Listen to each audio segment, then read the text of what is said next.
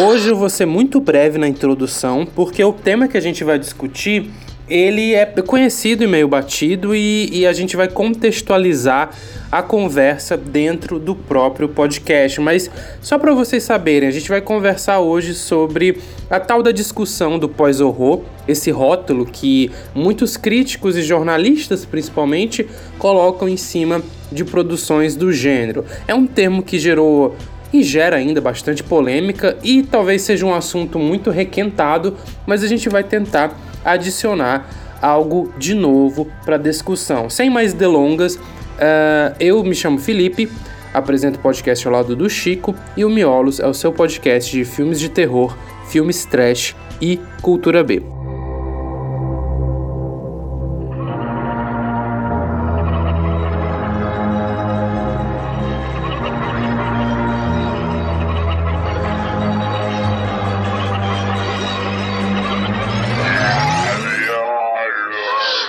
Chico, finalmente chegou o dia que nós vamos falar sobre essa polêmica. Uh, é o fim do Miolos? A gente já tá começando a apelar para clickbait. Por que, que a gente escolheu falar desse, desse tema assim, totalmente do nada? Ninguém gosta da gente. A gente precisa conversar sobre as coisas que o povo gosta de falar, para ver se alguém conversa com nós. Nós é carente. Por é, isso. É, e assim, apesar de ser uma discussão que já tá um pouco é, desgastada, né? É, é, os, filmes os filmes que a gente vai mencionar hoje aqui no programa já vem de, sei lá, 2014, então é, é, um, é um bom tempo que, que tem meio que esse recorte dentro do gênero do terror. Mas, apesar de ser batido, talvez tenha pessoas aí que estão ouvindo a gente, gente que, não é, que não sabem, sabe sobre isso, né? E então vamos, vamos contextualizar rapidinho. A parada é aqui. Saiu um texto um artigo no The no Guardian, The Guardian é, so, que, que na verdade era uma divulgação, meio que um review, não sei como dizer isso, daquele filme It Comes at Night, né? É, de 2017, se eu não me engano. Não, é, e o artigo mesmo, acho. Uhum. E o artigo também é de 2017, e aí eles é, o, o autor, o Steve Rose, estava conversando sobre uma nova onda de filmes de terror e aí, Pan, ele cunhou um termo que ele, tá, que ele quis colocar um monte de coisa é, debaixo desse guarda-chuva, que é o pós-horror. Seriam filmes que tinham uma sensibilidade artística que os filmes é mais mainstream ou, ou, ou, convencionais, digamos assim, do terror não teriam. Filmes com uma visão existencialista sobre a vida, que tem mais a dizer do que só sustos e blá blá blá. Uh, se você acompanha o Miolos, provavelmente você gosta do gênero do terror e você já torce um pouco o nariz para esse papo que, que, que é a premissa desse artigo. Eu, imagino que sim, assim como eu e você, Chico. Uh, mas o, o, a partir disso surgiram umas discussões legais sobre é, é o, o, o, que categoriza um filme como pós-horror. Uhum. Pós Existe alguma coisa como pós-horror? O que, que esse filme. O que, que esse termo necessariamente quer dizer, né? Acho que é o interessante dessa discussão, e é o motivo, agora sem brincadeiras, da gente ter escolhido falar sobre apesar de ser, claro, batido, quem gosta de horror já deve ter tido essa conversa em bares aí inúmeras vezes, mas o que é interessante conversar sobre isso é que para quem estava um pouco afastado do terror, isso foi um pouco de lenha na fogueira, foi um, um pouquinho de gasolina ali no motor do uhum. terror, do horror, ali no início dos anos 2000 e tudo mais. E o artigo é interessante porque ele fala de uma certa frustração da audiência frente aos filmes de terror e de horror ele basicamente comenta que a experiência que antigamente era vista como divertida, né, de assistir um filme de horror ou de terror, agora tem se tornado uma coisa um pouco mais talvez cerebral, mais autoconsciente, um pouco mais voltada uhum. para uma discussão menos é, pautada em estruturas, assim, jump scares, ou enfim, coisas que sempre acontecem em filmes de terror e de horror, que você espera que aconteça. E, agora, é, o bafafá, né, o bagulho que isso gerou foi que quase como se estivesse se afastando do horror esse termo. Como se quisesse, de alguma maneira, criar uma nova técnica. Dizer que é algo mais, é, né? como se fossem filmes mais sérios, ou então até mesmo superiores, só porque carregam de alguma forma esse pós-horror. E claro, isso vai gerar uma coisa que é antipatia, né, para quem é fã e para quem, principalmente para quem acompanha há muito tempo o cinema de terror e de horror, porque a gente numa investigação já superficial consegue perceber que é claramente um mais um mais uma maneira de catalogar, uhum. talvez, de organizar e de muito mais vender realmente esses filmes e tentar de alguma maneira construir é. uma certa imagem, alguma coisa assim, meio que o filme é bom antes de você assistir já, porque ele tá nessa prateleirinha aí do pós-horror. Exatamente. Do, do pós-terror, é. enfim. E assim, a gente tem alguns personagens que não só o, o autor do artigo, que, coitado, eu, eu, imagino que ele deve ter tido um backlash fudido, é, porque acho que praticamente todas as pessoas com quem eu já conversei não curtem muito esse termo, então acho que é algo como meio que universalmente detestado na comunidade de horror. Eu acho que a galera mais que tipo curte cinema casualmente deve achar que faz sentido e tal, e normal, ninguém precisa ser versado em terror. Mas é, é, é, é interessante como tem outros personagens aí nessa, nessa nesse balaio. Primeiro, as produtoras, uhum. né? A, tendo a A24 como a principal. Exatamente, a casa, a tal casa do, do, do pós-terror, do ou horror é, elevado. Também é tem tenso, esse, horror elevado é esse termo. é, horror elevado é, é, é, é, é, uma besteira, né? Inclusive eu tava lendo na, na Wikipédia que esse termo foi começou a ser designado, o horror elevado especificamente, para é conversar sobre os filmes da do do novo extremismo hum. francês, que são filmes que eu pessoalmente não gosto. É, acho que tu também, né? São filmes focados na pura violência, né? Mas violência, exploração da é, violência. Sim. Tem, tem, na, tem na violência ou no uhum. choque a sua principal força. São filmes que eu pessoalmente não, não gosto e acho que, tipo. Pra ter uma opinião. Não tem, não tem muita coisa nova né, nessa ideia. Eu acho que os filmes de exploitation faziam isso desde sempre, só que eu acho que os filmes do novo extremismo francês são mais declaradamente é, existenciais, digamos assim, né? Eles, uhum. eles pegam, ou, ou para usar esse termo que o Steve Rose falou, né? Mas para usar um termo que eu mesmo é, é, é penso, acho que são filmes é, que são mais discursivos através da violência, querem falar mais coisas do que ter a violência como uma, uma coisa divertida, que era o caso do exploitation, mas é, eu acho que o, o, o resultado, assim, não deixa de ser é, parecido, né? Chamar uma, uma atenção é, com, com essa violência. Enfim, uh, então já tinha termos meio similares e, e como eu estava dizendo, a 24 é, se tornou meio que o carro-chefe dessa discussão, né? É, tem contrapontos a ela, mas também tem outros personagens, como os próprios Sim. diretores que corroboraram o termo. No artigo, eles entrevistam alguns caras, como o diretor daquele filme lá do.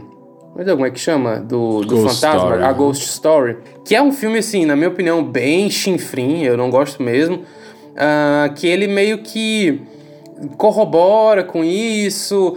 E, eu não sei se tu lembra, cara, mas o próprio Friedkin vendia O Exorcista como é, um filme que não Sim. era de terror, era algo mais uhum. que isso. Então, assim, essa é, é discussão espe... É, é, é, esse, esse, esse, essa, esse modus operandi de vender filme de terror, ele não é um, uma coisa exatamente nova, né? Mas, assim, com é, aposta de marketing, publicidade, produtoras como a 24 investindo cada vez nesse, nesse tipo de filme, é, tentativas de outras casas fazerem algo tipo, tipo a Netflix, às vezes investiu em umas coisinhas assim, foi se criando uma espécie de. Não é exatamente um gênero, mas é um momento é, do, do terror, né? Um momento em que esses filmes estão em alta. Cara, isso é meio louco, assim, quando tu vê as entrevistas dos diretores, do Ari Aster, do diretor do It Comes at Night, tu percebe uma certa... Eles não estão de fato abraçando o terror, o horror, assim, pelo menos não declaradamente, pode ser que eles estejam e isso seja só uh, a persona que eles e, se vestem e tal na hora de fazer declarações sobre os filmes deles. Porque, enfim, todas essas discussões vão ter consequências monetárias, né? A gente tem que sempre pensar nisso que a bilheteria é muito importante para essa galera, porque eles não querem só fazer um filme e serem esquecidos, eles querem continuar na indústria. Mas uma coisa que é comum neles, assim, que eu percebo, é que eles estão sempre pensando, tipo, ah, eu queria fazer X coisa. Se a consequência de fazer isso é que seja um filme de horror, terror, tudo bem. Para mim, eu aceito isso. Assim como se o fato do filme ser de terror não é exatamente o, a, a mira dele não tá naquilo, a mira dele tá em outra, fazer outra coisa. Então, o Hereditário era pra ser uma tragédia de família e tudo mais. O próprio Get Out é para ser um social thriller, né? Um thriller social e tal, não é para ser terror. Uhum. O próprio A Bruxa, os primeiros tratamentos dele não eram muito de terror, né? A gente gravou um podcast que ainda vai ao ar sobre a bruxa e a gente comentou lá como o diretor ele teve que deixar o filme dele cada vez mais de terror para conseguir vender o projeto, mas na verdade ele nem queria tanto fazer assim. Pois é, isso, pra, isso é uma coisa que me sei lá, acho meio broxante, tá ligado? Eu acho interessante você abraçar o, o, formato de alguma maneira e aí sim, conscientemente, você subvertê-lo. Em vez de ficar renegando uma coisa como se tivesse alguma superioridade, não sei, como se fosse. É, tivesse mais valor pro seu filme porque você faz um drama. Tá quase que implícito nesse pós-horror que tem drama no meio da coisa, tá ligado? Que tem uma alguma profundidade a mais, assim. E eu acho, a gente tava conversando um pouco sobre isso em off, que é muito um rebote do que o terror veio a se tornar muito por conta do que aconteceu ali na década de 80, mas também ultimamente no começo dos anos 2000 e tal, que é com, com a explosão dos slashers ali na década de 80 e assim por diante, a uhum. indústria começou a ficar muito saturada com franquias e continuações e as coisas começaram a perder muito a seriedade assim. A gente vai mais para frente conversar Sim. sobre alguns exemplos que fogem disso. E aí eu acho que isso surgiu realmente como um, uma resposta, né? Como uma maneira de se afastar mesmo disso, o que é bem comum, bem bem compreensível. A gente vê isso em muitos movimentos artísticos, muitos movimentos literários acontece isso. Você tem um movimento que está com enfoque numa coisa e o próximo vai tentar negar isso de alguma maneira. Então, acho que isso, o pós-horror foi muito isso, assim, foi uma maneira de tentar negar uma coisa que estava acontecendo no mercado de horror que já estava meio que sendo predatório, assim, já estava quase que e falindo o negócio. também, eu acho que é, pois é, acho que não é, não é à toa, né, que muita gente tem uma impressão ruim do terror. Acho que isso de ficar repetindo franquias uhum. e, e, trazendo Remakes sempre de volta sempre. acaba dando uma impressão ruim pro cinema de gênero, né? E como tu falou, acho que o, o cinema de terror, especificamente, ele tem uma característica de renovação muito grande, ele está sempre se renovando. Surge algum cineasta com ideias novas e com um, um ímpeto de tentar é, rejeitar a, a, o ciclo passado e aí ele consegue criar uma coisa muito foda, que foi no caso dos Slashers uhum. com John Carpenter. Só que aí, rapidamente, o, o, o, o, gênero começa a ficar repetitivo. E aí, de novo, vem uma pessoa com ideias novas e lá E eu acho que o, o pós-horror é um, é, é um pouco isso, né? É um pouco um diagnóstico desse dessa coisa específica, só que tratar isso como terror elevado e pós-terror é talvez seja a única vez que o negócio tá tão boçal, né? Tu acha, tu acha meio arrogante, assim, do. Esse, esse a questão que surge nisso de arrogância é porque a partir do momento que você chama de neo-horror, pós-horror, o que quer que seja, é, para quem é um espectador um, é, casual, tudo bem, a pessoa vai assistir e vai, ó, oh, nossa, que diferente, tudo mais. Mas para quem já tem uma certa carga, já assistiu outros filmes, vai assistir esses filmes e vai ver em muitos momentos quase que o de sempre, assim, tá? Não é? Não tô querendo dizer também que os filmes são necessariamente ruins, esses últimos filmes que têm saído. Muitos são muito bons, na verdade. Mas eles não são pós-horror de verdade. Eles não estão. É, o Slash, apesar de também não ter sido uma coisa revolucionária, porque tava muito bebendo ali da fonte do, do Diallo e tal, dos filmes de Ali o pós-horror é tipo uma.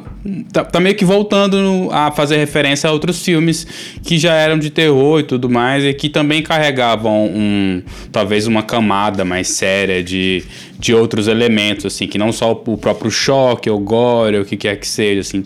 Tem uma, uma caralhada de outros exemplos de filmes que já faziam isso, assim.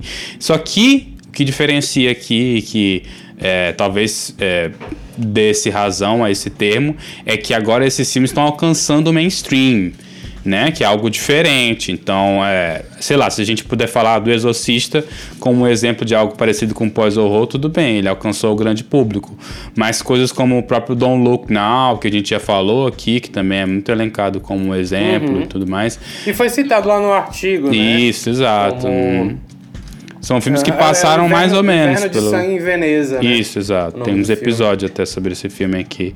E quando a gente fez o, episódio, a gente nem se tocou muito, assim, que a gente estava talvez assistindo uma coisa mais diferente e tal. Do, e mais olhando agora em retrospecto, eu percebo que realmente ele tinha uma, uma estrutura um pouco mais refinada de um ponto de vista, de, talvez, de art house, ou sei lá, de alguma coisa mais autoral do diretor que estava preocupado em, em muitas outras camadas além do próprio horror específico do filme. Então, é isso que eu acho que acaba gerando um pouquinho de antipatia em quem é fã do horror, sabe? Você vai procurar os filmes que uhum. são do pós-horror e você vai perceber que quase todos eles têm é, referências também a outros filmes que já existiam antes e que não tem nada de realmente muito novo aí, exceto o fato de que a gente tem que dar o crédito de que eles estão trazendo para o mainstream uma coisa que talvez não seja tão popular quanto era, como o próprio Steve Rose e outros artigos também uhum. falam, que é uma questão de, tipo, é muito mais fácil você vender uma coisa divertida, engraçada e às vezes até meio é, leve, né? Até onde o terror possa deixar ser leve, do que um filme mais pesado, tipo A Bruxa, por exemplo. É um filme que mexe com você. It Follows também, Hereditário, são filmes pesados, são filmes que têm temas um pouco espinhosos, assim, de você comentar e trazer. Então é difícil trazer isso pro, isso pro mainstream de fato, é, realmente. Então, dentro disso, acho que dentro dessa chave a gente pode realmente dar um pouco de crédito para essa, essa nova corrente. Só que não tá exatamente. Mais uma vez, não é, não é o conteúdo, muito mais uma maneira de vender o bagulho do que, sei lá, uma coisa artística mesmo. Mas eu acho, Chico, que o truque tá em perceber que uh, você não precisa mais, na, na, na maneira que as coisas são hoje em dia, atender o mainstream. Você pode atender um nicho e ser sustentável. Eu acho que é isso que esse rótulo faz, assim, ele pega filmes que atendem uma demanda, é que pessoas é, interessadas em filmes de terror que não sejam uh, excessivamente focados no entretenimento e ele uh, destrincha isso. Tanto é que, assim, são filmes de baixo orçamento, né? Tipo, coisa de filmes lá de 5 milhões, 6 milhões no máximo, que retornam muita grana, né? Como foi o caso do, do Get Out, né? Que acho que o investimento foi tipo menos de 5 milhões e retornou tipo um negócio absurdo, tipo 200 milhões. É, então tem um nicho de negócio aí interessante para buscar, que eu acho que uh, o rótulo serve para um label assim que serve para direcionar o mercado mesmo, né? É, e também para vender os filmes, não exatamente para os produtores, como você estava falando anteriormente, mas vendê-los para os, o próprio público, né? Nossa, eu vou ver o novo filme da A24, então eu já estou esperando que é um filme que vai se levar a sério, que vai tentar é, fazer as coisas de um jeito não tão convencional e blá blá blá, até que isso eventualmente vai começar a se tornar uma convenção, como já está se tornando, Sim. e aí a gente está vendo filmes é, que tentam abraçar essa estética, é, mas são ruins, assim como slashers que tentavam abraçar a estética do slasher, mas eram ruins e repetitivos e derivativos, Sim, mas genéricos, tu há, blá, blá, blá. tu há de convir que, por exemplo, Midsommar, talvez o Hereditário também, Get Out, não sei,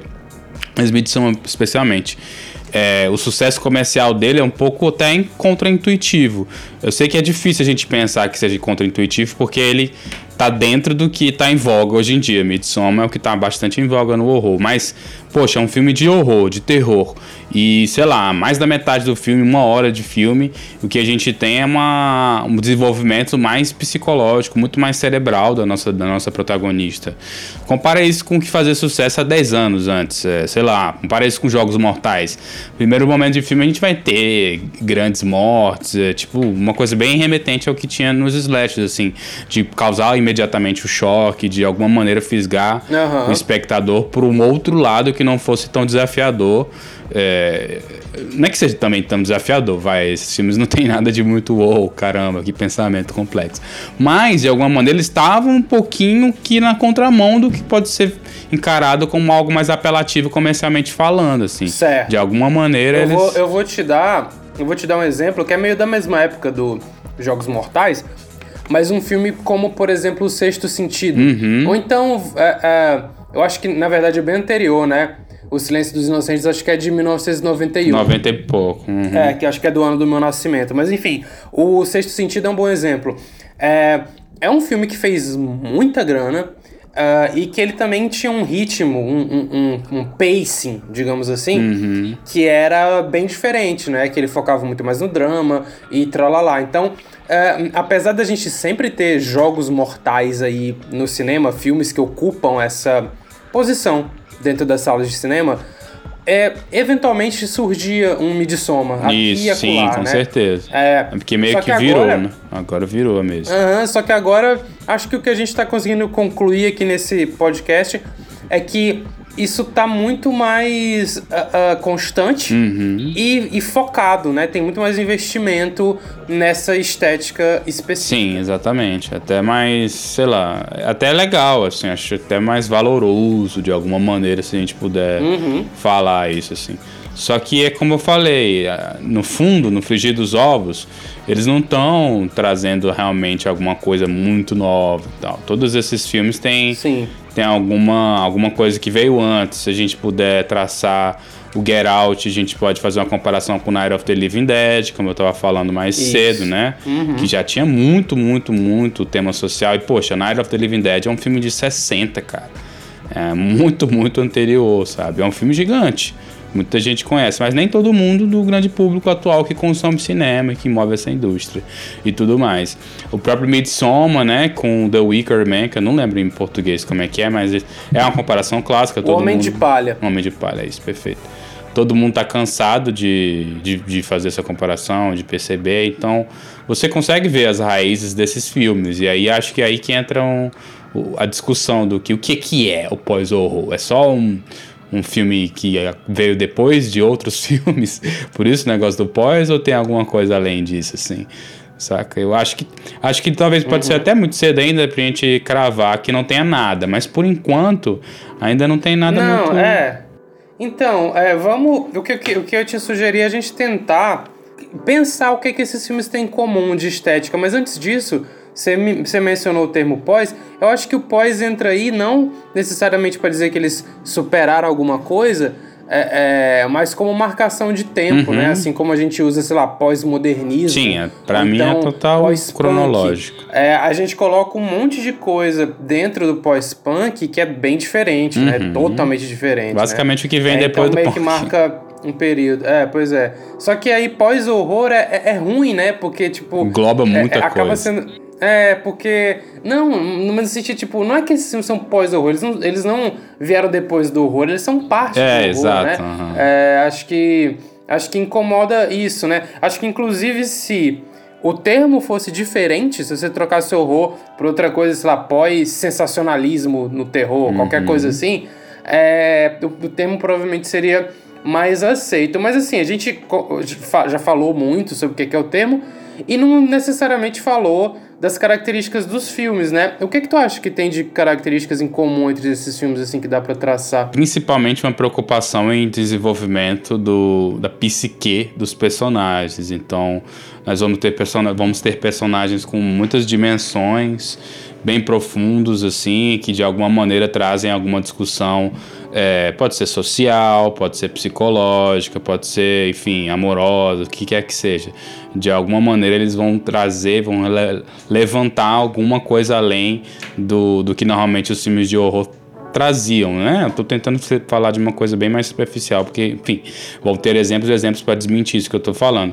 Mas se você pensar no filme de terror, assim, de uma maneira tradicional, vamos pensar num slash, alguma coisa do tipo, o foco raramente vai estar nos personagens, assim, é, de uma maneira que se desenvolva e que eles tomam, tomem decisões. Então, acho que esse uhum. enfoque do personagem é uma coisa que eu vejo na maioria desses filmes, de uma maneira bem forte mesmo, e em aspectos que também circundeiam o horror, né? Então, é um filme que vai estar tá, vai tá flertando bastante com drama, em muitos casos com thriller, com suspense e tal, e vão criar talvez um pouco mais de, de uma coisa mais cinzenta, assim, não vão estar tá tão com o pé tão uhum. dentro, assim, do terror e tal. Esteticamente também, né? Tem outras coisas. Mas fala é, esteticamente, coisa. eu acho que eles buscam ter uma abordagem uh, que conversa um pouco mais com as linguagens da nossa época. Então ele pega linguagens que estão funcionando dentro do drama.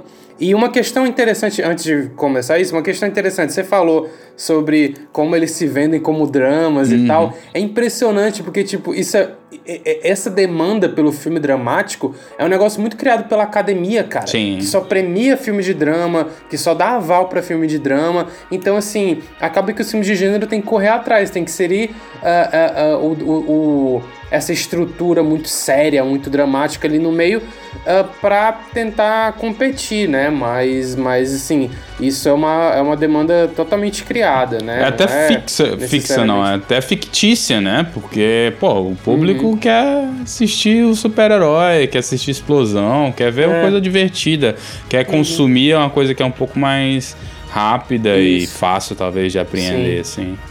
Mas, mas é isso, né? Uma característica. Eles têm, uh, eles têm essa, é, é, é, esses tropos dos filmes de drama visuais, né? Uh, que seria é, uma, uma edição que busca ter assim, uma linguagem, uma assinatura muito clara. Uma Por identidade, exemplo, sim. Tu pega um filme do, sei lá, do Wes Craven da vida, assim. É, ele é um diretor que ele não tinha necess... no estilo de direção estético, ele não tinha muita personalidade, assim. Não tem, tipo, uma cena que tu fala, nossa, isso é muito Wes Craven. No entanto, tu pega, sei lá, um, um, um Dario Argento da vida e tu, nossa, isso é com certeza Dario Argento, né? Uhum. Tu já olha para aquilo ali. Então são filmes que vão mais pra esse lado do Dario Argento. Total. It Follows, por exemplo, é um filme que tem uma, é uma direção super artificial, movimentos de câmera assim. Uh, que, que, que, que, imita um pouco o John Carpenter, mas sem a, a espontaneidade de um Sim, John é, Carpenter. Bem mais então, artificial, total. vão lembrar, é, vão, vão, lembrar até um pouco umas coisas que o Wes Anderson faz, sei lá. É, o A Ghost Story, por exemplo, é um filme que visualmente flerta com a ironia. Ah, é um fantasma, mas ele não é um fantasma daqueles assustadores, ele é só um lençol com dois furos, né? uhum. né? Então, tipo assim, ele tenta imprimir uma uma identidade, assim, uma coisa diferente através disso, né? É, sei lá, por exemplo, A Bruxa. É um filme que foca muito em atmosfera, então os planos é, são um pouco mais uma longos. meticulosidade técnica. Uhum. É, os planos... Lembra as coisas do, do Kubrick. É, pois é, os planos são longos e aí, tipo, é, são, é uma direção que, tipo, dá uma, um espaço pra floresta, pro ambiente que eles estão ali, para situar eles e tal. Uh, sei lá, o, o Midsommar, por exemplo, ele também tem uma coisa meio é, Wes Anderson, mas ele também se utiliza é, de vários efeitos psicodélicos em algumas partes. Ele se utiliza muito da simetria para fazer as brincadeiras Sim. dele. Acho que assim como o Hereditário também usava. Uh, então, é, são esses, é, é, esses estilos que quebram muito com a tradição clássica do cinema, que quebram muito com o, a, o, o plano contra plano comum, certinho e tal, que tentam inventar outras coisas e que, e que aliam isso, né, com, como você falou, acho que tem muito isso da, da parada psicológica, de tentar criar um, um negócio relevante, e acho que também tem a coisa de surfar na onda de temas é, é, que estão em voga politicamente, né, uma coisa assim, ah, vamos fazer um filme com uma personagem feminina forte, uhum. é, feminismo e tal, então vamos pegar e fazer um filme sobre racismo. Sim. Algumas vezes vai funcionar e outras vezes com certeza vai soar uh, oportunista. Demais. Mas, mas é, são essas uh, as características, né? Acho que o enfoque em atmosfera também é uma coisa é, mais que é bem recorrente nesses filmes. O um enfoque maior na atmosfera do que nos diálogos, né? São filmes uh, às vezes que não querem ser muito expositivos e tralalá. Então acho que no geral são essas e mais outras as características em comum uh, que esses filmes têm. A gente preparou uma listinha aqui com alguns exemplos que a gente vai meio que comentar por cima, né? Uh, e a gente também pensou em contrapontos, né, para reforçar a nossa ideia de que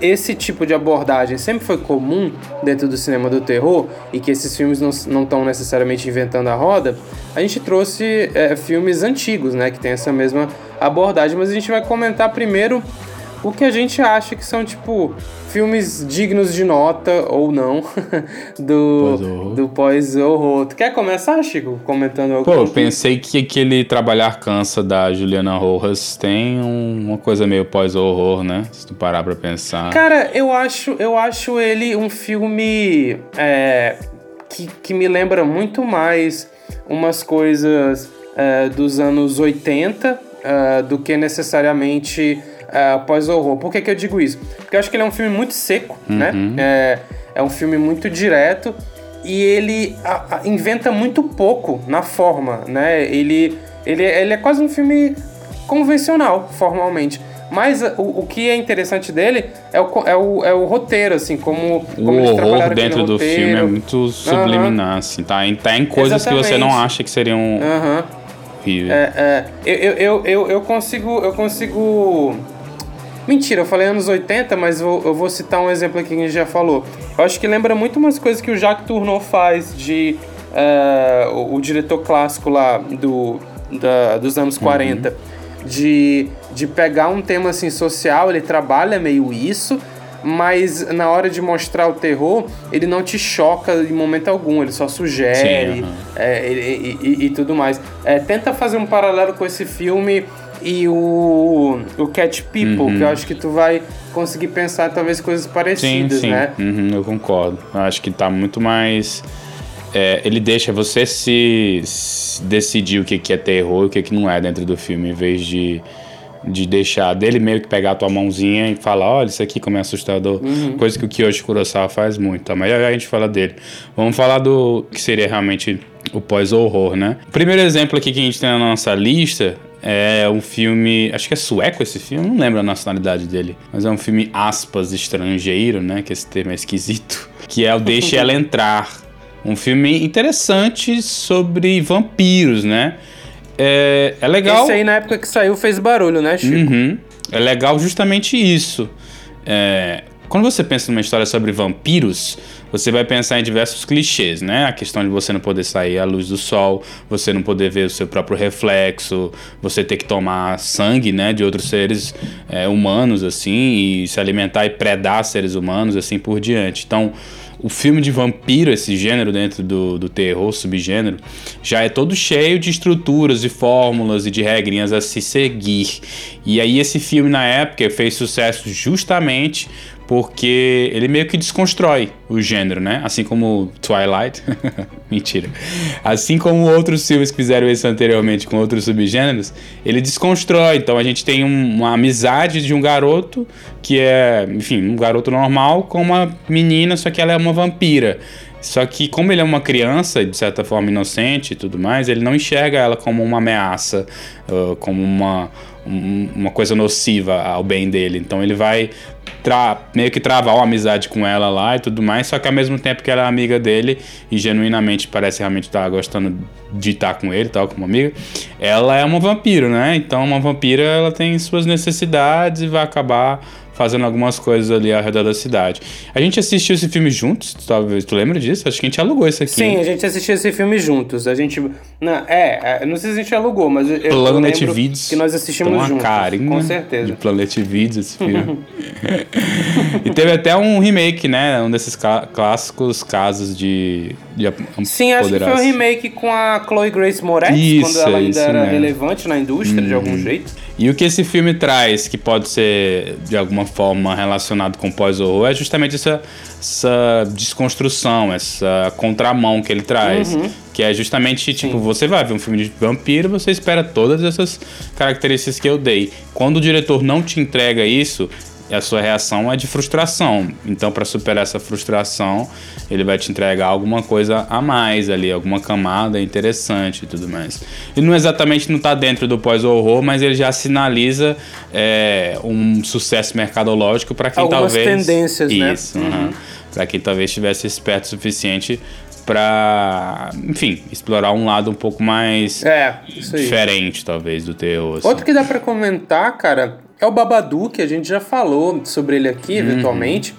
É, e eu acho. Uhum. Ele é bem Eu emblemático. não gosto muito dele, não. É, mas ele é bem emblemático, assim, pelo fato de é, pegar aquela parte de tratar um problema psicológico e desenvolver ele com uma abordagem de terror. Então, Babadook essencialmente é um filme sobre depressão. É, e uma coisa que eu acho que o pós-horror gosta, né? São apaixonados por alegorias. Alegorias, né? Adoram isso. E eu, e eu pessoalmente não curto muito o cinema alegórico. É, eu gosto muito de quando o, por exemplo, o filme está acontecendo e você pode interpretar ele como uma alegoria, assim como você pode interpretar coisa. tudo como uma alegoria para várias coisas, mas quando o filme parece tipo realmente acreditar no que tá acontecendo, tipo, não, na verdade as pessoas realmente, o próprio é, diretor da bruxa, né, fala isso, não, é, pode ter alegoria, mas na É verdade é um é. filme sobre aquela Ah. família ali específico, é, é, e não, e não, tipo, não, por- acho que é por isso que eu não gosto muito do Mãe lá, A do gente teve essa discussão. porque é muito alegórico. Vocês estão lendo, mas a gente teve essa discussão sobre o Mother. e a Sim, gente já... sim. Eu não lembro qual foi o episódio, hein? Acho que talvez no Superestimado, sei lá quando é. Acho que foi no Superestimado. acho que foi no, de- no de ah, foi no de também, né? crer, com certeza. Onde a gente conversou sobre É, a de alegoria qualquer no forma, geral. acho que é um filme pra lembrar, né? E aí a gente vai entrar, tipo, agora numa dobradinha, que é A Bruxa barra Hereditário e Midsommar, que eu acho que esses filmes ocupam meio que o mesmo lugar. Embora o Midsommar seja o mais famoso de longe Uhum. de todos eles, é, e- e- e- esses dois diretores, o Ari Aster e o, Robert e o é, Roger Ebert, ele é o Robert Eggers, perdão, é que eu sempre confundo com o crítico, né? O Roger Ebert, que eles têm a porra do nome muito parecido. É, eles têm. é, eles são sempre os mais mencionados, né? Quando falam Sim, com certeza. Principalmente o Ari Aster, né? O Robert Eggers, ele ainda é... Ele é um pouco mais preocupado com, com a... Não quero ficar falando que ele é preocupado com a parte artística, porque todos esses filmes têm um... Todos eles são uma obra, são obras excelentes, assim. Tem um, Todos têm um cuidado bastante.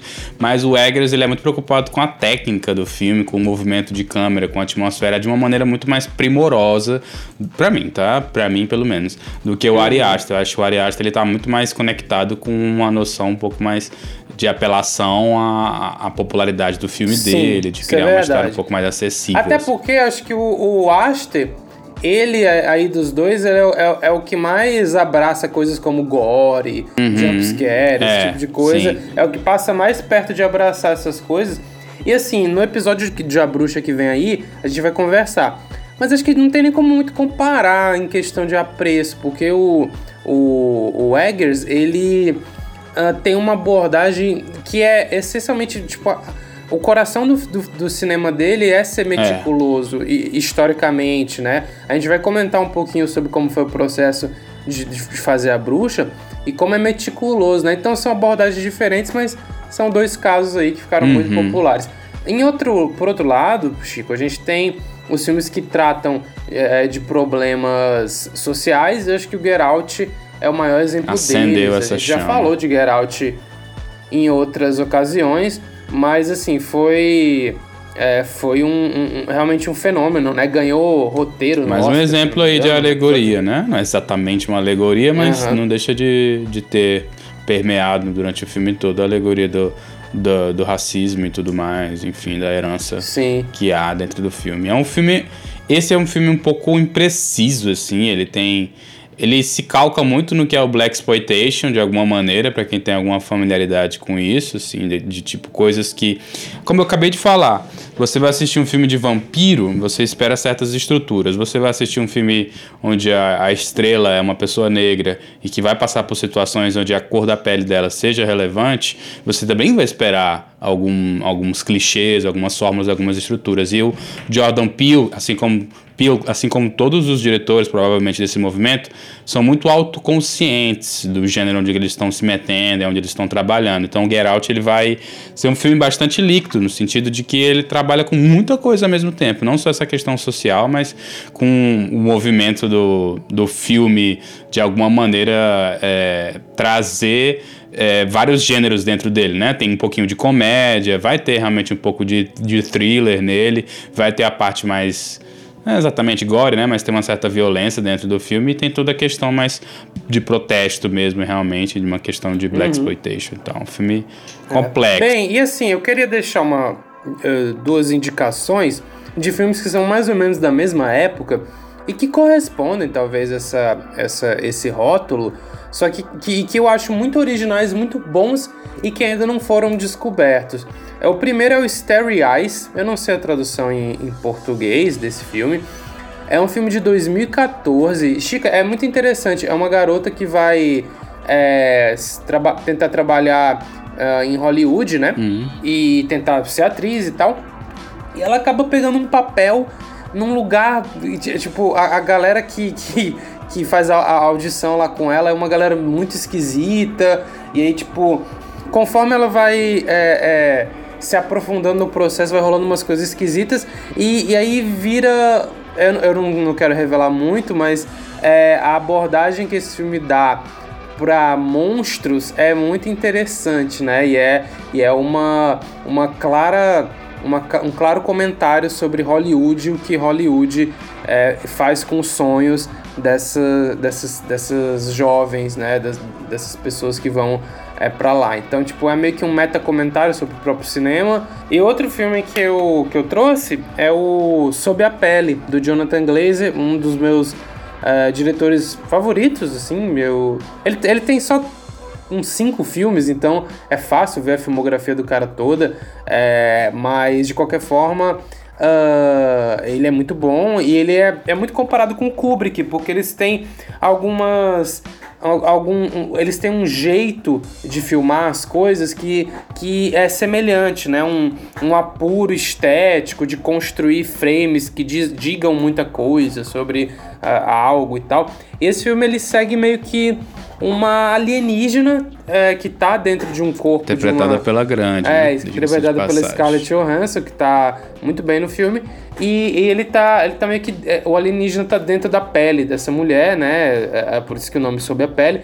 E tá meio que se fingindo de humano. E aí é um filme sobre a natureza da humanidade, o que, que faz humano, o que, que não faz. É sobre como uh, a vida aqui pode ser hostil para outras vidas, só que ele tem uma abordagem muito diferente, as cenas é, muitas vezes não, não se conectam muito bem, parece que cada cena é, hum, soa como se fosse escrita separadamente, e aí depois ele junta num filme só. Uh, a trilha é muito boa, ele usa até uns recursos meio cafonas, tipo drone, uh, e umas coisas que é um negócio que tem na filmografia dele, assim, utilizar uns recursos cafonas não gosto de ah, drone, não. Nem eu, eu, eu, acho bem pai. É, utilizar esses recursos cafona, mas ressignificar eles, né? Então, uhum. é, eu, acho, eu acho uma boa. Fez muito barulho esse filme, né? É.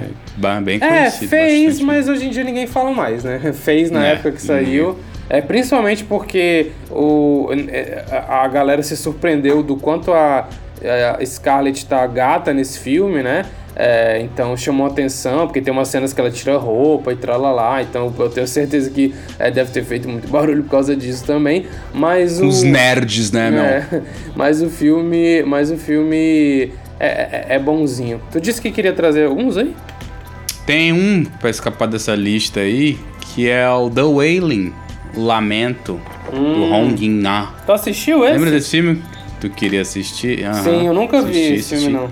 Na época, esse é bem, bem parecido com, com Buzz, né? Tipo, é um Buzz underground, assim. Na época que saiu em 2016, esse filme fez muito sucesso, foi um barulho do caramba. E eu assisti... Assim como eu assisti, por exemplo, Parasita na época. Quando você tá acompanhando, tem uns uhum. filmes que surgem que fazem um barulhão depois, que vão meio que... É, submergir, não submerger, vão emerger a superfície, acho que é isso. E o, o Lamento é um filme que mais uma vez desconstrói bastante coisa, assim. É um filme um pouco esquisito, sabe, cara? É um filme meio estranho, assim, mas é aquele tipo filme, típico filme asiático que acontece um assassinato, que você não sabe exatamente se é um serial killer, quem é que tá naquele lugar, aterrorizando a parada, e você vai acompanhar alguém que está investigando o caso. Só que nessa aqui, algumas coisas bem absurdas passam a acontecer, e aí o filme é bem doido, assim. Tem até um personagem que é um xamã lá, e ele é bem interessante, ele tem umas coisas engraçadas, assim. Ele tem quase que uma comédia dentro dele, assim, se é que dá para chamar de comédia. Coisas absurdas que você meio que acha graça porque é tão absurdo, mas não exatamente é, é comédia. É um filme bem estranho, mas muito bonito. Muito, muito, muito bem filmado, uma fotografia linda. É, se passa muito num ambiente de floresta, assim, uhum. com muita chuva também. É um filme bonitão, fez bastante barulho. Não achei tão bom, especialmente porque é excessivamente longo, mas é, é diferente, tá? Então uhum. acho que só por isso vale a pena bastante. Ele tem é aquela isso. coisa que o Parasita tem de tipo, flertar com vários gêneros, é isso que tu quer dizer? É, mais ou menos. Ele não flerta muito com, com vários gêneros, não. Ele só é um pouco tipo assim, é, é, acontece uma coisa que é bem reviravolta dentro da história, saca? Quando a, a coisa às vezes está bem realista, mas aí a partir de um certo ponto o, o negócio meio que vira um absurdo, assim, e a fantasia é abraçada com um pouco mais de força no, na parte do filme. Uhum. Mas é por aí, assim, não é tão tanto tá, quanto Parasita, não. Uhum. É só um pouco entre realismo Perfeito. e fantasia. Uhum.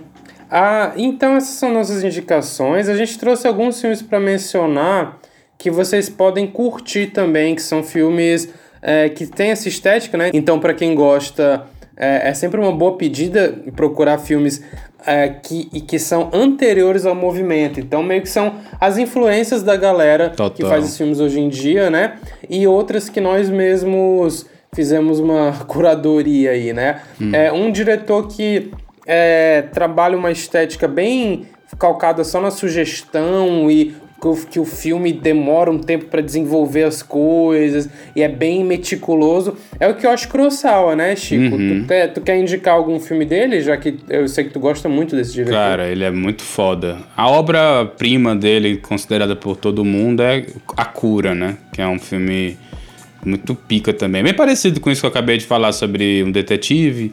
Na verdade, ele adora esse personagem do detetive que tá investigando alguma coisa. Ele Filme investiga... de 97, né, cara? Então, assim, Isso, assim, numa época que não tinha nem sombra de pós-horror no. É, não, se você gosta de pós-horror, assista basicamente a filmografia do Kiyoshi Kurosawa, que você vai se agradar com certeza. Uhum. Porque ele realmente abraça esse negócio. Ele adora, como eu tava falando, o personagem do detetive que investiga um suspense, um mistério, e aquele negócio é tão enervante, assim, é tão maluco que ele acaba entrando na, no bagulho, ficando louco, né? Ficando. Ah, então tem a, os desenvolvimentos psicológicos que a gente mencionou. Né? Isso, né? exatamente. Uhum.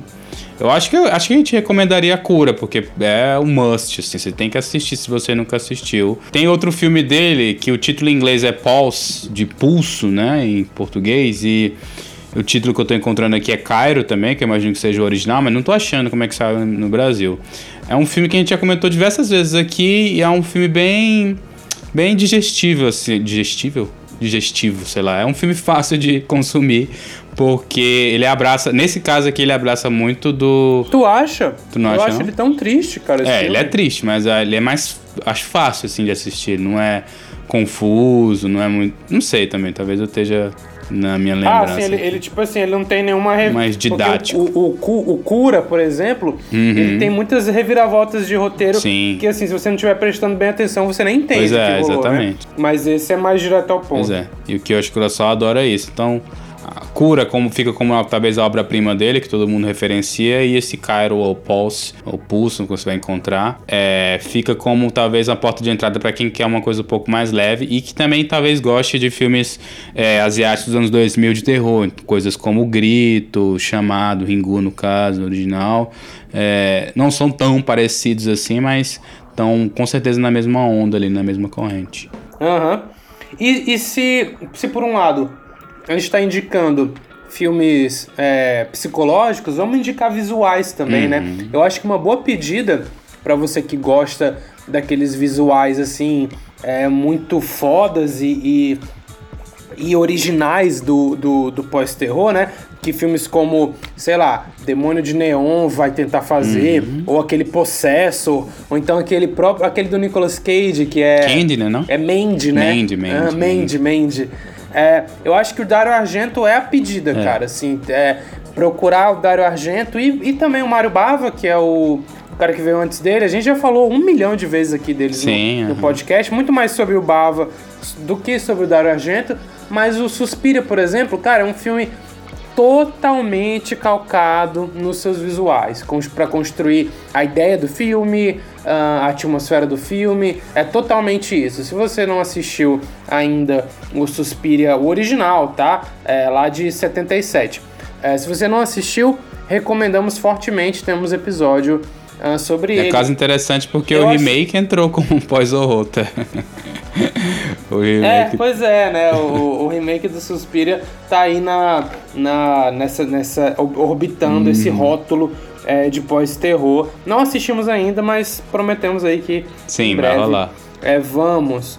E se você gosta também é, de filmes que tem uma crítica social, né? Que tem que pega alguma coisa social, tem duas recomendações aqui boas, Chico. Que é, por um lado, na questão racial, A Noite dos Mortos-Vivos A do própria Romero. trilogia, O né, Romero- dos mortos, a gente pode... é, e, e o, no- o, o trabalho inteiro Sim, do Romero, aham. né, muito calcado em, em crítica social, ele é um cara que, que, que ia muito nisso, assim como o John Carpenter, só que o John Carpenter, o John Carpenter conseguia fazer a coisa passar de um jeito mais de entretenimento, né? O, o Romero, ele consegue realmente Um é, te deixar meio angustiado e tal com isso.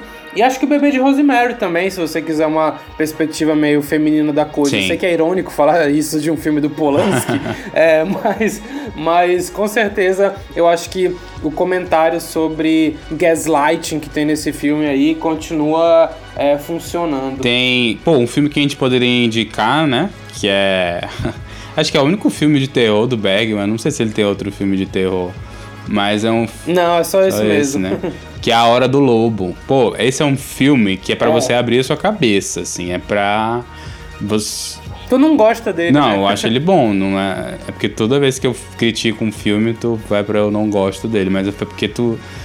Tu curtia pra caralho e eu falei que não era tão pica quanto. Mas Uhum. é um filme muito interessante, muito aberto, muito sugestivo também, como a gente falou mais cedo. E ele tem uma, uma coisa meio surreal dentro dele, assim, que eu acho interessante, que é de você ter cenas que não tem exatamente uma cola ali imediata, elas estão quase meio que soltas, assim, quase uma coisa meio de memória, assim. Você não sabe o que que é realidade, o que que não é. É um filme pra você que quer assistir talvez algo mais experimental, assim, um pouco mais é, desafiador, talvez, de alguma maneira. Eu acho que a Hora do Lobo é uma boa porta de entrada. Apesar do Bergman ter sucesso em outros gêneros, maior sucesso em outros gêneros, A Hora do Lobo é um filme que eu lembro desde sempre. Principalmente é, drama, principalmente né? drama.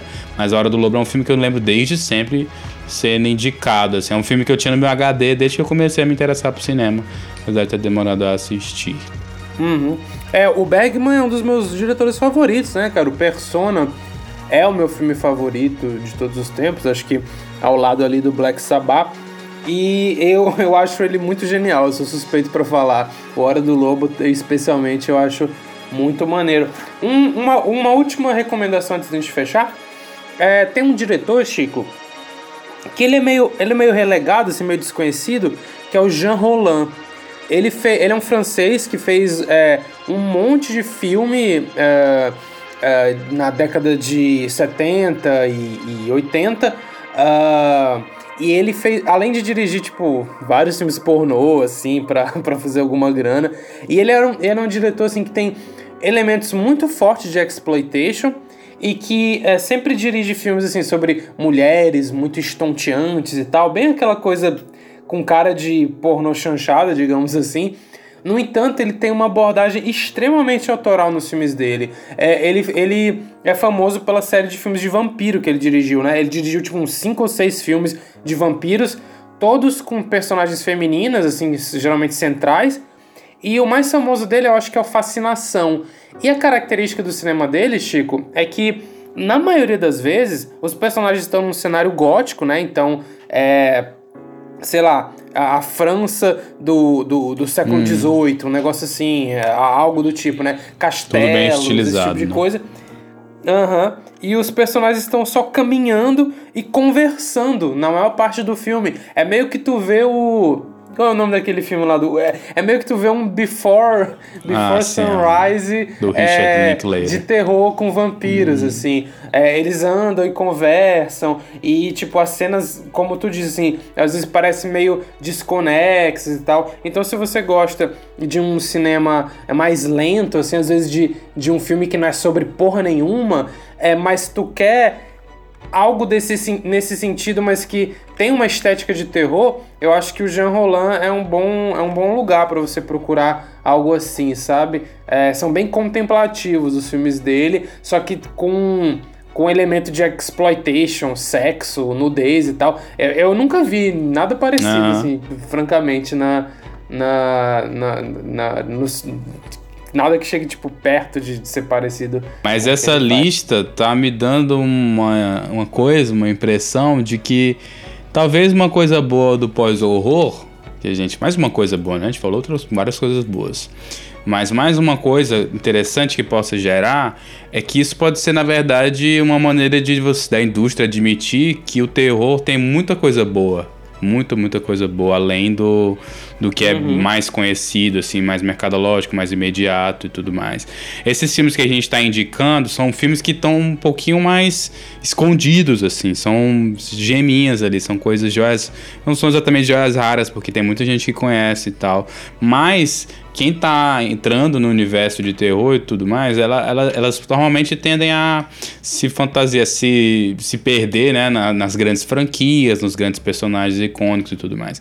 Mas o terror é um pouco mais rico do que isso, assim, tem espaço para muita coisa, assim, tem espaço para coisas bem interessantes que às vezes passa desapercebido pelas pessoas que dizem que não gostam do gênero e sequer dão uma chance, porque enfim, a gente até já fez um, um conteúdo sobre isso que em breve vocês vão saber, que é um dos os motivos que a gente tentou discutir sobre por que as pessoas não curtem terror. Então talvez o pós-horror tenha isso de bom, assim. Talvez o pós-horror seja só o horror depois de você ter assistido as coisas mais batidas e tal, e você tá, tá finalmente superando o Halloween, finalmente superando, sei lá, Jogos Mortais, essas coisas que fazem muito sucesso, mas não esgotam um gênero que é riquíssimo, como a gente mostrou pra vocês com essas indicações aí diversas. Mas tá bom por hoje, né?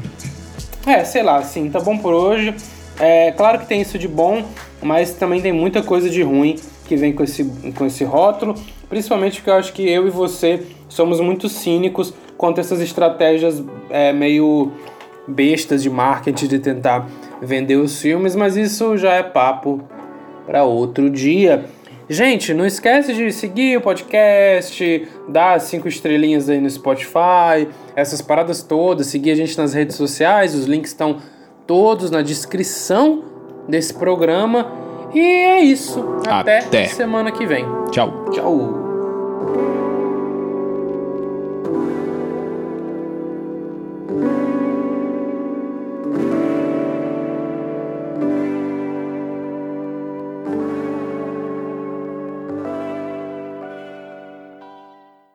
Vai ser? A coisa podia ser uma coisa bem doida. Mano, assisti um filme pica ontem, tá?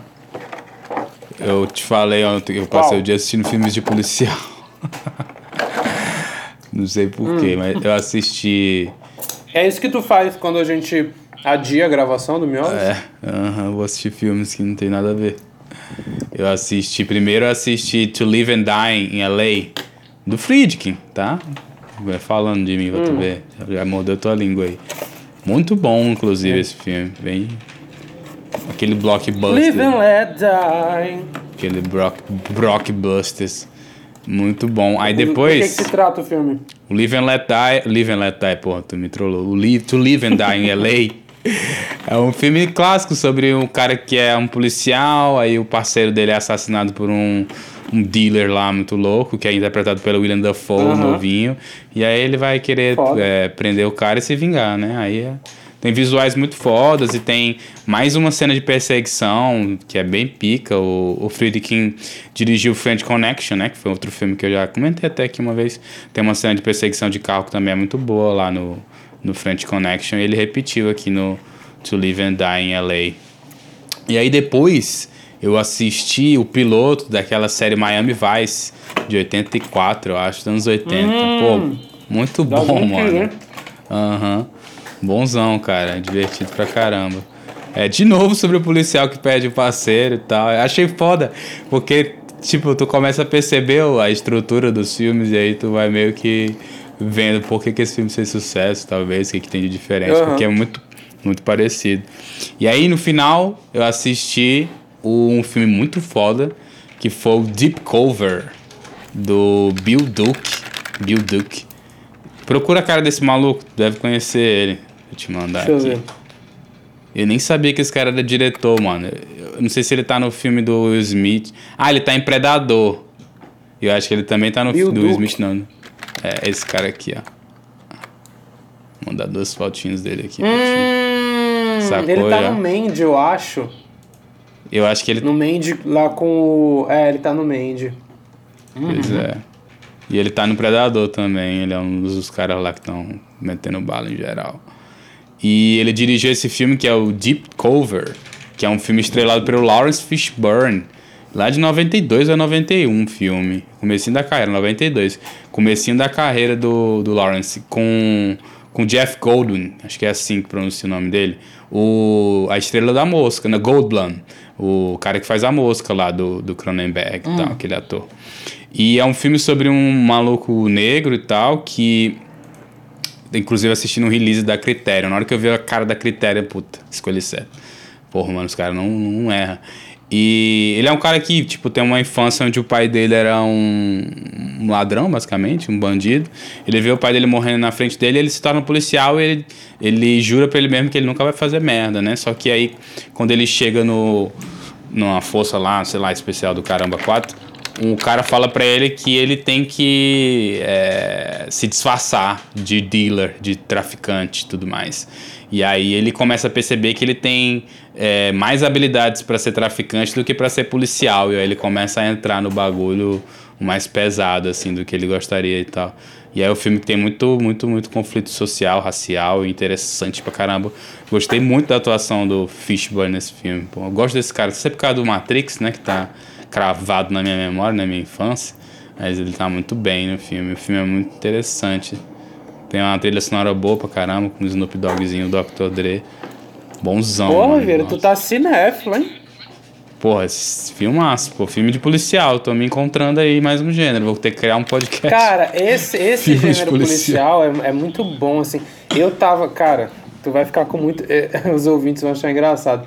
Porque ontem é, depois que eu cheguei de viagem, eu assisti três filmes seguidos, tá? Olha Também. que otário.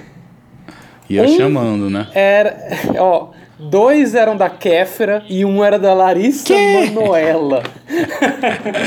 cara, Caralho, eu tô, aí sim, pô. Uh, cara, eu tô, eu percebi que é, porque eventualmente tem dessas, né? Tipo, tu quer, tu procura o pior filme possível que tu que tu quer assistir, que tu acha Não pra ver assistir. e assiste. Uhum.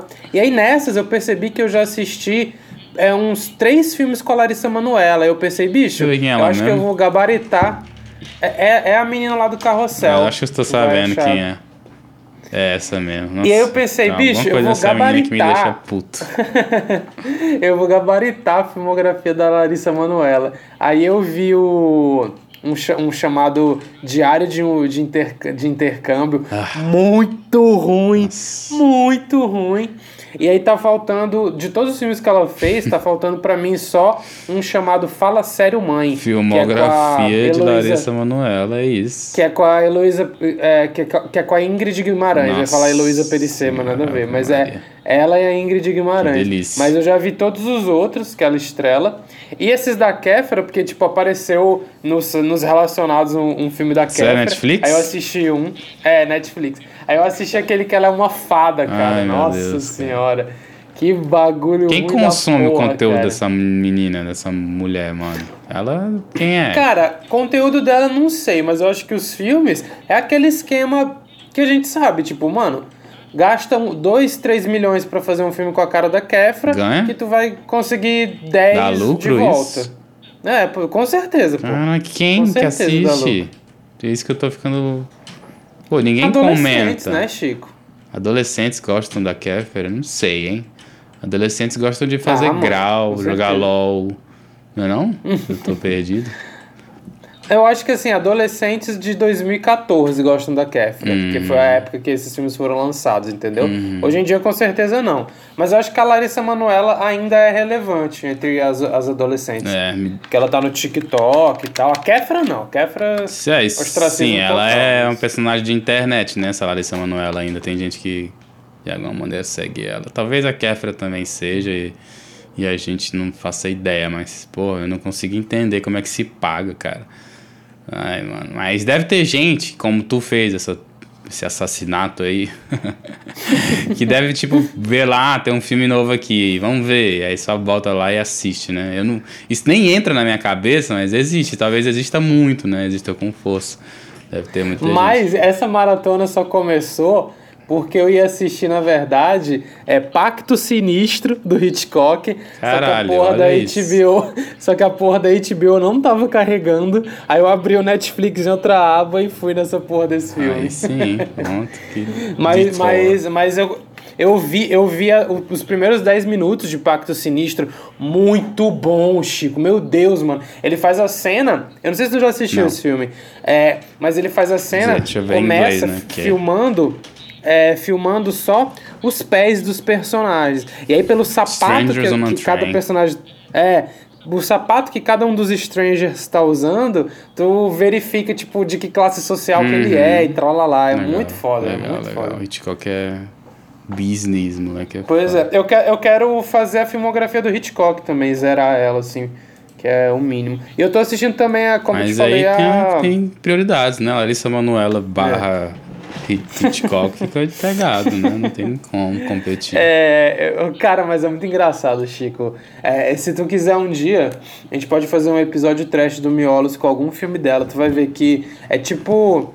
É nível. aquele Ilhados, sabe? Nossa, aquele é ruim demais. Meu Deus do céu, cara. Ai, bom demais. Puta Enfim, é, e. E eu tô assistindo também a, a, a, o porra da. Diabo da. Como chama? Que Meu Deus do céu. Da série? lá, do, da antologia, é Além da Imaginação. Ah, Tô sim, assistindo Twilight Twilight Zone Zone. desde o começo. Uhum. Vou ter que entrar nessa, vou ter que entrar nessa. A gente devia ver de vez em quando alguma aí soltinha. É, eu pensei, cara, em, gravar um podcast sobre todos os episódios. Grava, tipo assim, faz um epi- episódio Sobre de a 10 série, minutos né? sobre Basicamente. Ah, não, É, a falando série, né? de tudo. falando sobre cada episódio, cada, cada Pra quê? episódio do podcast é um episódio da série. Mas, Maria. Mas assim, eu tô tão atolado de coisa pra fazer que tudo não isso? sei se. Pois é. Falando da série, se- acho que dá, hein? É, tem algumas séries pra gente falar, Stranger Things aí, pode, pode ficar tranquilo que vai ah, dar tu tá certo. falando em transformar em episódio do Miolos? É, aham. Ah, não, falei em fazer um podcast separado, tipo, Ah, outro sim. nome e tal. A ideia era essa. Mas. Eu vou fazer um bicho, podcast, falar filmes de, policial. Com. Mas vai ser o. Como é que é o. Como é que seria um análogo ao Miolos? Eu não faço Pra ideia. policial. Bang É Bang. Distintivo. Distintivo. Distintivo podcast. Tiras Cast. Ou Tiras Cast, Tiras, tiras gosto cast. Seria difícil a pessoa entender. Se bem que é, né? Tiras gosto, até que é uma piada pronta mesmo. tiras gosto. Mas recomendo, viu? Ai, Deep Cover. Lawrence Fishburne. Filmão. Pô, as avaliações aqui do, do pessoal que eu sigo no Letterboxd estão bem positivas sobre esse filme. Bem positivas mesmo. Tem muita gente que diz que ele é desconhecido e tal.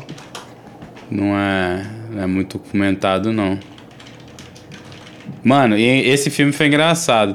Eu tava procurando, eu, antes de assistir ele, eu comecei a assistir The Abyss, o Abismo, do James Cameron. Ah, nossa, sim. aham. Aí eu comecei, aí eu, não, mano, quero ver isso, eu quero ver policial dando tiro, cara. Hoje eu tô assim.